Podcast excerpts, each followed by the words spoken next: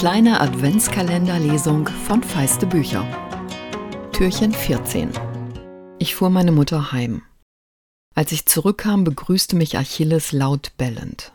Das hatte er schon immer bei meinen Eltern getan, aber jetzt fand ich doch, er konnte seine Freude etwas zügeln, wenn ich gerade mal eine halbe Stunde weg war.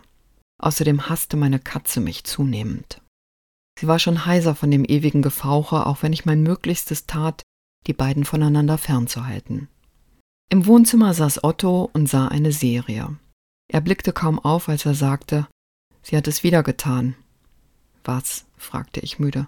Die Oma, antwortete er. Zähl das Besteck. Och nein, stöhnte ich gequält. Meine Mutter hatte als kleines Kind im Krieg aus dem Osten fliehen müssen. Das Einzige, was die Familie am Schluss der Flucht noch hatte, war ein Köfferchen mit Silberbesteck.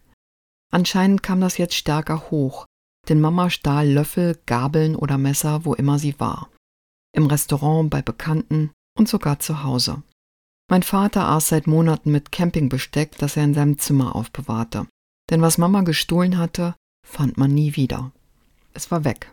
Sie versteckte es so gut, dass in grauer Zukunft Archäologen denken würden, unsere Kultur hätte eine religiöse Beziehung zu Essbesteck mit Fadenmuster gehabt. Ich glaube, das war heute die kürzeste Episode. Einen schönen Tag wünsche ich euch.